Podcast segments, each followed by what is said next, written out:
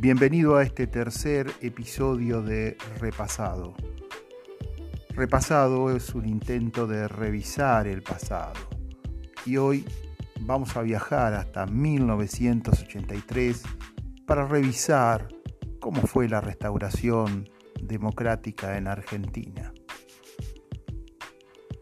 Puedes enviarme un mail a repasado2020.gmail.com Espero tu colaboración, tus inquietudes, tus planteos y si hay algún elogio también será bienvenido.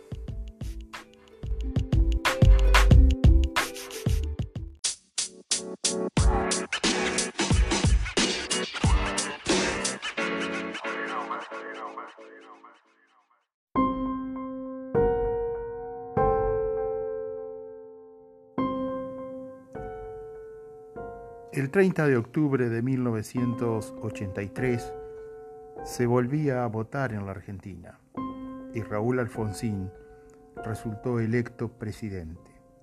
Comenzaba así un proceso de transición a la democracia.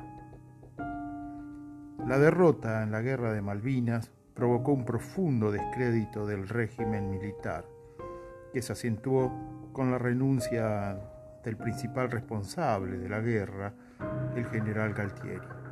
Frente a este desmoronamiento del poder, las Fuerzas Armadas designaron como presidente al general Viñone.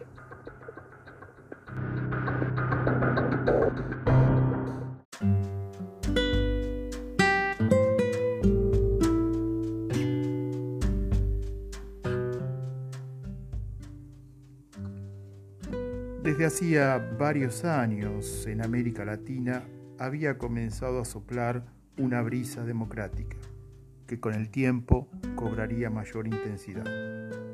En 1979, el almirante Póveda había entregado el poder al presidente electo Jaime Roldós Aguilar en Ecuador. En el 80, algo similar en Perú, asumía Fernando Belaúnde Terry, en 1982 era el turno de Honduras y Bolivia. Y en 1983 Raúl Alfonsín en Argentina. Seguirían El Salvador, Nicaragua, Uruguay, Brasil, Guatemala y finalmente en 1990 Chile. Ahora esa brisa se había originado en Centroamérica cuando los sandinistas tomaron el poder en Nicaragua y pusieron en fuga al último integrante de la dinastía Somoza, uno de los dictadores predilectos y protegidos de Estados Unidos. Para evitar que Nicaragua se transforme en otra Cuba, Estados Unidos permitió la restauración democrática. Pero regresemos a 1983, en Argentina.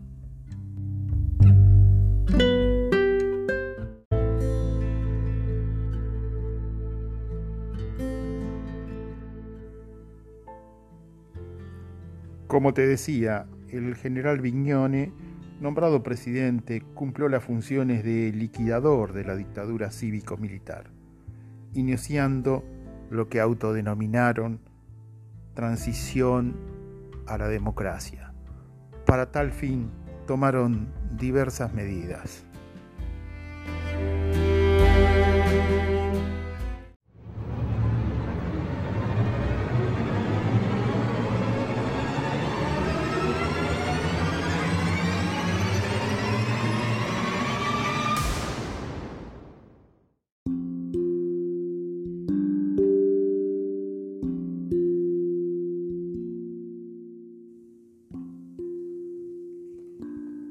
Y por supuesto, una de las medidas fue fortalecer el régimen de acumulación de la valorización financiera, conocida popularmente en Argentina como la patria financiera o la timba financiera.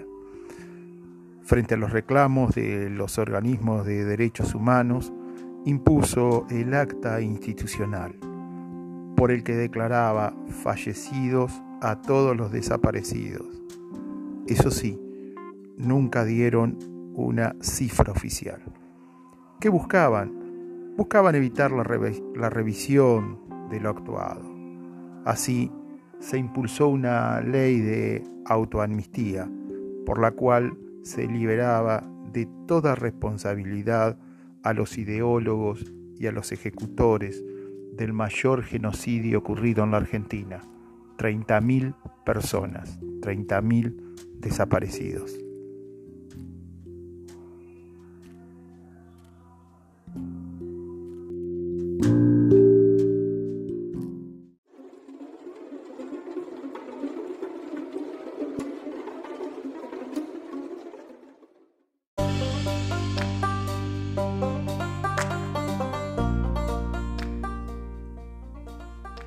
En diciembre de 1983, con la llegada al poder de Raúl Alfonsín, se abrió un periodo conocido como la Primavera Democrática. Todos pensaban que se había producido una ruptura con el pasado dictatorial. La democracia se consolidó, pero la herencia económica de la dictadura cívico-militar marcaba, marcada por el desempleo, la destrucción del aparato productivo, el endeudamiento externo, el FMI y sus exigencias, el hambre y el analfabetismo fueron las principales calamidades que marcaron el gobierno de Alfonsín.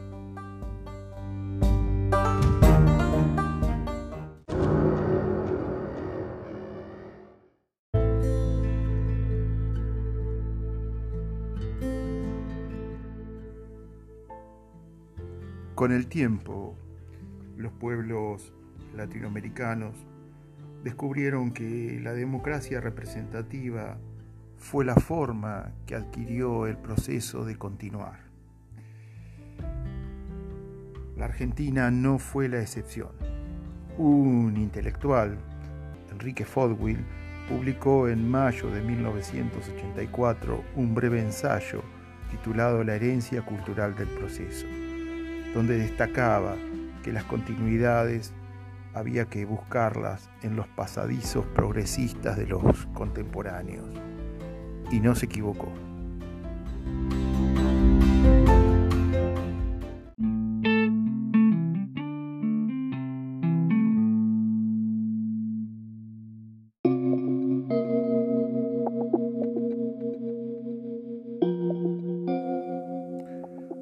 Si bien el gobierno de Alfonsín no pudo mejorar la calidad de vida de los argentinos debido a la economía, el endeudamiento externo, la renegociación constante con el FMI, presiones internacionales y la patria financiera que generó corridas bancarias, precipitaron la hiperinflación de 1989.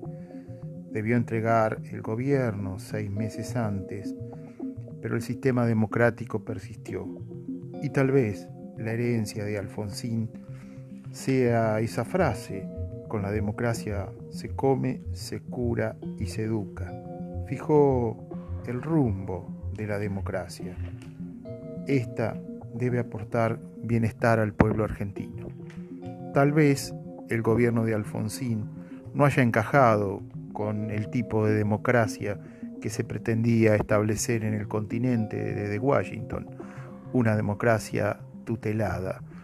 1989 se dará a conocer el consenso de Washington, pero eso, eso es tema para otro podcast.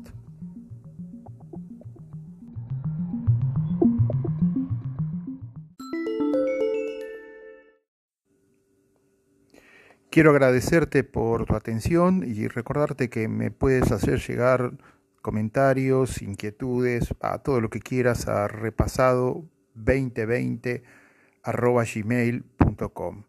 Que tengas un buen día y una mejor semana. También quiero agradecer a todos los que han estado escuchando los podcasts anteriores, eh, que viven en Uruguay, República Dominicana, Venezuela, Colombia, Israel, Irlanda, España, Estados Unidos y por supuesto mi querida Argentina. Soy Daniel Alaral, desde Buenos Aires, Argentina, me despido.